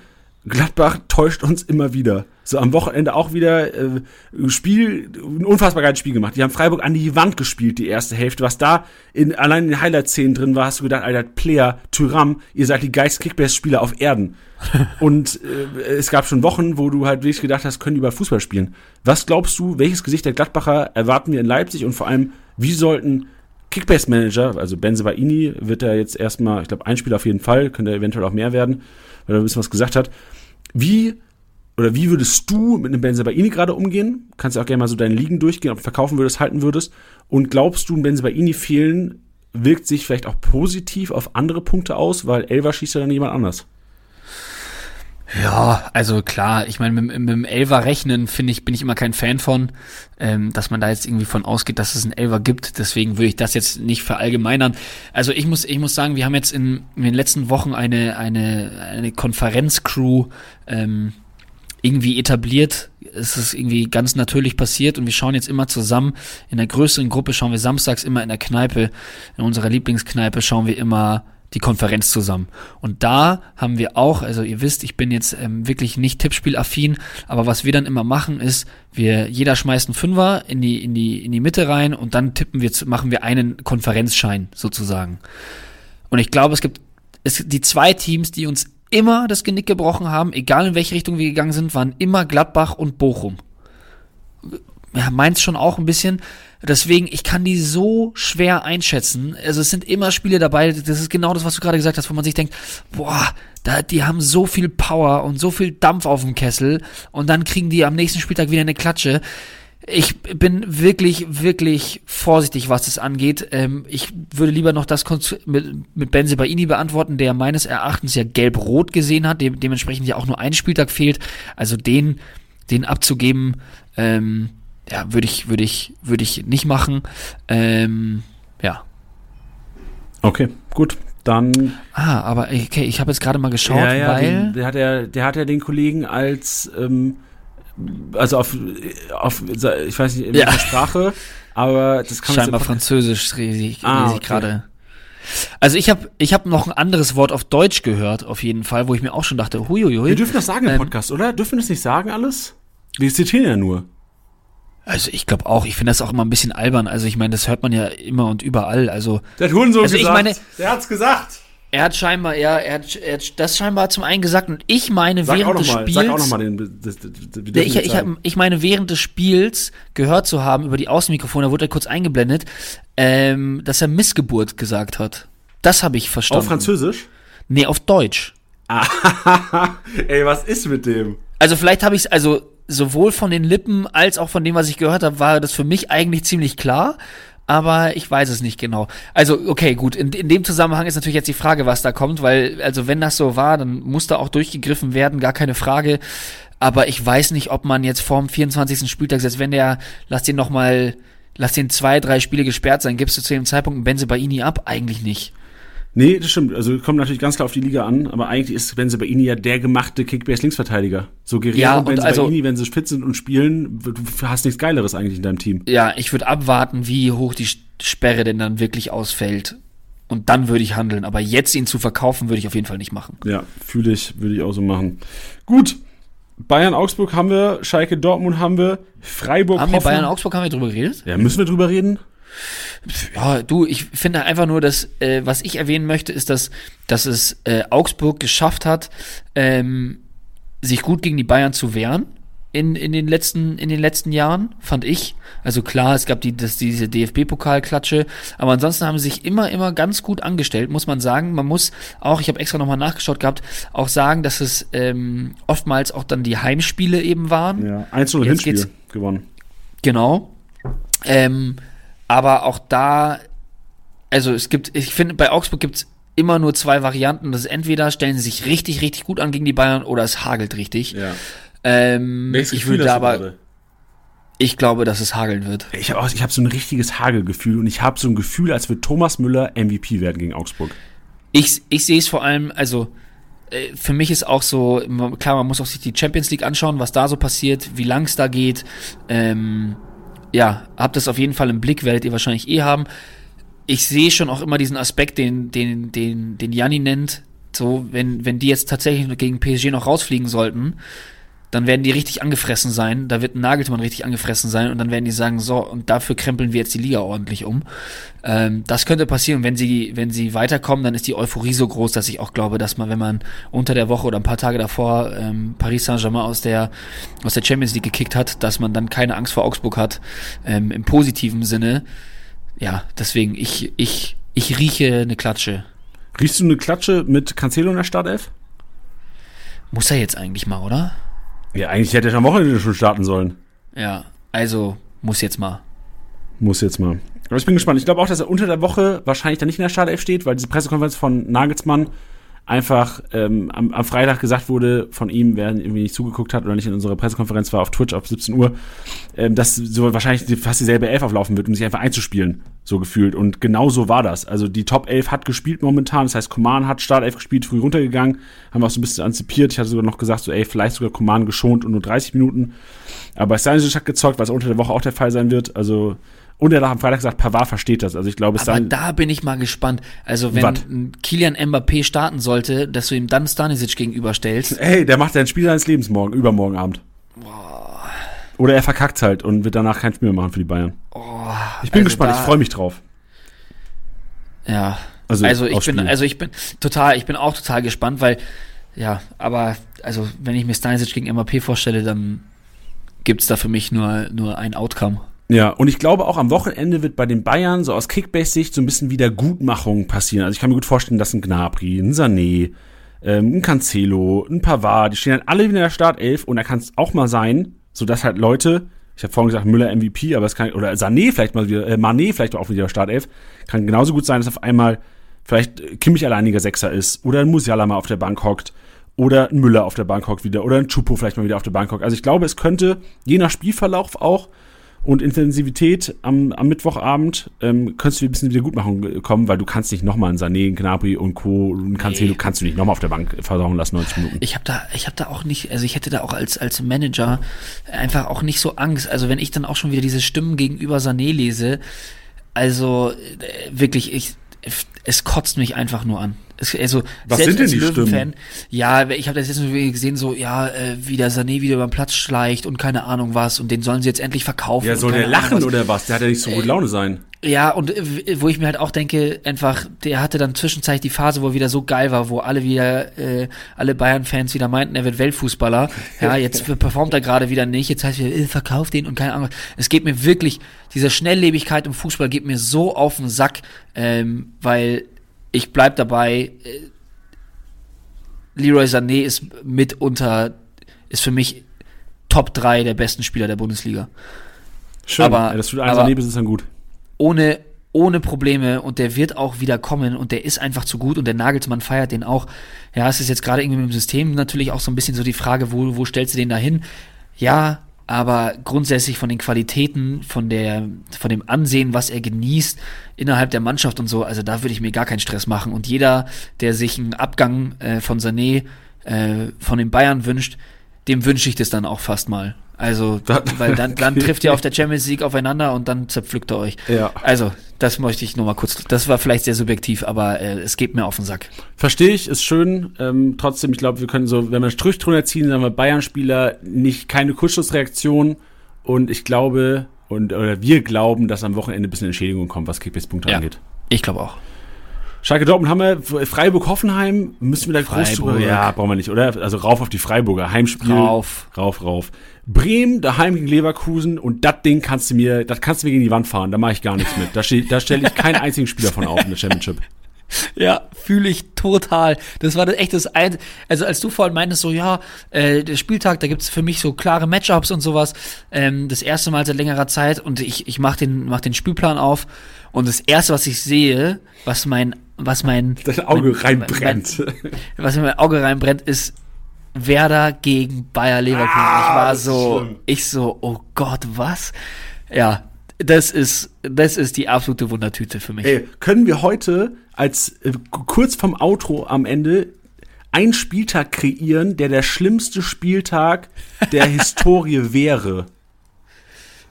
Von den Matchups meinst Ja, du? dass man so einmal, oder wir machen das, wir, wir bereiten es für nächste Woche vor. Wir schreiben es Okay. sch schreiben es auf und versuchen nächste Woche den schlimmsten möglichen Bundesligaspieltag Das- selbst zu erstellen. Weißt du noch, was das auch so ein bisschen schreit? Oh, oh ja, ja, ja, ja. Nach der Frage der Woche. Oh yes. Geil, ey, Tilly, du bist so, bist so geil, ey. Du, ge geil, dass du letzte Woche krank warst, einfach mal. Du hast so- so viele geile Ideen diese Woche. Wirklich, ist Ja. es so?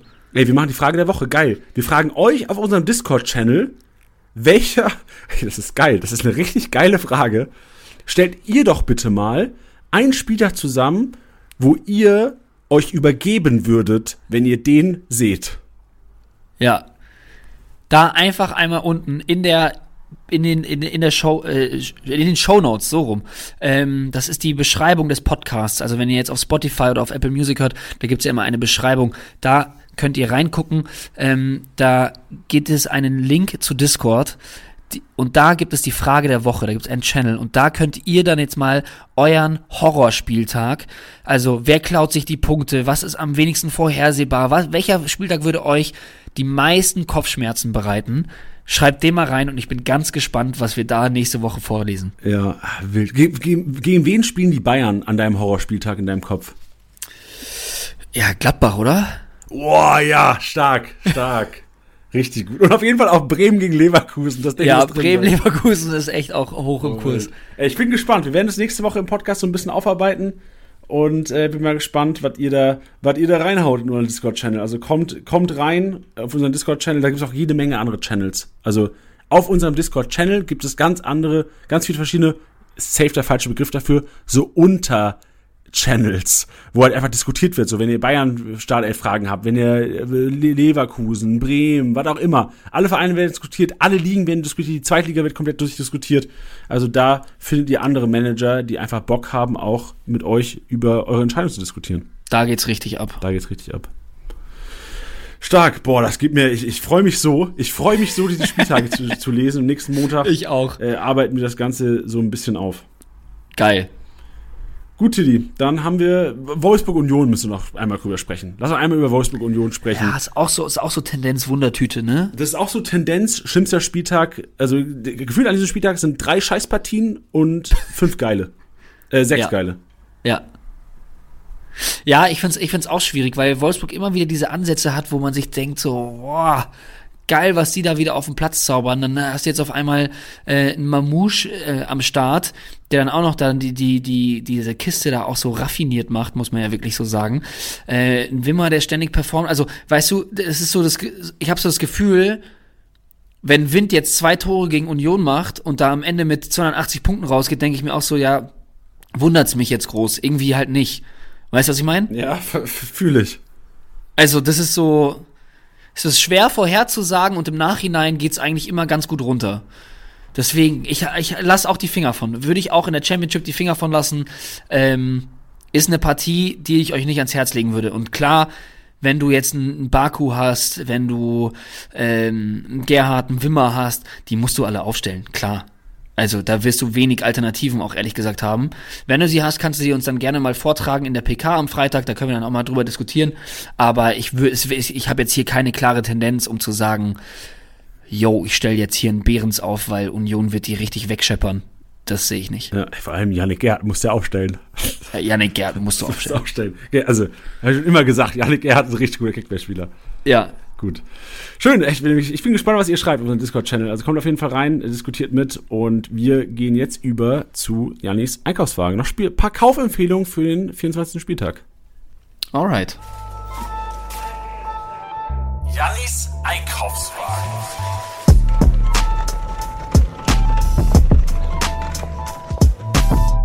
Und ob ihr es glaubt oder nicht, ich fange an mit der TSG aus Hoffenheim, wo ich einfach hinweisen will, dass Robert Sko zurück ist. Zwar nicht bei seiner Form, ist gekommen zur 70. oder 68. Minute, hat ein bisschen Dampf gemacht, hat paar Aktionen gehabt, natürlich noch nicht auf 100 Prozent, aber langfristig ist natürlich auch der Effekt, also Robert Sko, sehr wahrscheinlich bald wieder Startelf, ob es jetzt am Wochenende schon sein wird, Fragezeichen, aber eventuell gegen 30, 40 Minuten und dann Startelf, vielleicht auch sogar schon Startelf in der, in der Form von Hoffenheim, musst du vielleicht sogar auf den Sko hoffen. Der Effekt ist aber einfach auch für die Kopfballstarken bei den Hoffenheimern da. Das heißt, ein Kabak wird davon profitieren. Vielleicht auch ein Akpoguma, Vogt und Co. Alle die Offensive sollten Dolberg starten, vielleicht auch Dolberg.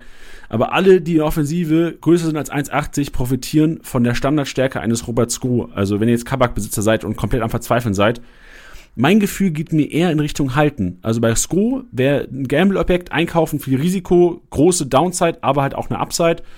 Aber was Kabak und Co. angeht in der Defensive, wird mir das ein bisschen Hoffnung geben. Und so der Hauptteil des Einkaufswagen diese Woche sind für mich die Kölner. Die Kölner spielen am Freitagabend, und das haben wir vielleicht auch ein bisschen zu wenig thematisiert, Köln spielt am Freitagabend gegen Bochum. Bochum ist für mich das auswärtsschwächste Team der Liga, hat jetzt gebrochen daheim gegen Schalke, die werden alle mit dem hängenden Kopf an, ankommen ist natürlich auch gefährlich, weil so gefühlt fast letzter Ausweg inzwischen von die Bochumer. Wenn die jetzt einen Klatsche bekommen gegen Köln, ähm, sind die Fans da wahrscheinlich am Montagmorgen auf dem Trainingsplatz zu 1000 und äh, machen, machen da Druck. Aber auf Kölner Seite siehst du die Startelf, das heißt, Hussein Basic könnte reinrotieren, weil ich antizipiere auch alleiniger Sechser Skiri, Martel, der eigentlich oftmals nur, wenn gegen Dreierkette gespielt wird, reinkommt. Bochum oftmals mit Viererkette, deswegen könnte ein Hussein Basic oder ein Olesen reinrotieren, profitiert davon, wenn sie auf dem Markt sind. Freitagabend sieht die Startelf. Und vorne Selke. Wäre er fit gewesen, das hat man so ein bisschen rausgehört, wäre es vielleicht am Wochenende schon soweit gewesen. Aber es könnte soweit sein. Am Freitagabend Selke mal wieder Startelf und wer weiß, wer weiß, ist, gibt es vielleicht diesen 1 von 34 am Wochenende oder am Freitagabend, wo Davy Selke mit einem Einnicker und 180 nach Hause geht. Wir werden es wahrscheinlich am Freitagabend erfahren. Seid ihr auf jeden Fall der Nutznießer, der, wenn ihr was riskieren müsst, auf jeden Fall Kölner. Olmo würde ich noch reinpacken, der eventuell wieder Minuten bekommen könnte nächstes Wochenende und aufgrund der Abstinenz von Kunku die nächsten Wochen richtig viel Ballaktion bekommen wird. Also Soboschlei, als Soboschlei-Besitzer wischt euch den Schweiß von der Stirn. Ihr habt nur Glück gehabt, ein Kunku wird euch und Soboschlei nicht die Punkte klauen. Also Olmo, Soboschlei wären für mich zwei, die ich gerne hätte die nächsten Wochen. Olmo vielleicht erst in zwei. Manet würde ich gerne raufzaubern. Ähm, ist jetzt nicht so, dass sie wahrscheinlich auf dem Markt noch rum, rum irren, aber ich habe einfach Cancelo und Manet reingepackt. Als ist es ein Szenario, wo wahrscheinlich nicht viele Hörer drin sind, aber wenn ihr abgeschlagen seid, das, das wären für mich, Cancelo und Mané sind für mich krasse Gamble-Objekte, auch primär einfach nur, Cancelo für, primär für den nächsten Spieltag, weil danach bist du wieder unsicher. Und Mané, das ist für mich, Mané kannst du im 70er-Schnitt die Saison rausgehen, könnte aber auch ein 160er werden, so gefühlt einer der formstärksten bei den Bayern in den letzten, in den nächsten zehn Spielen. Also da kann alles passieren.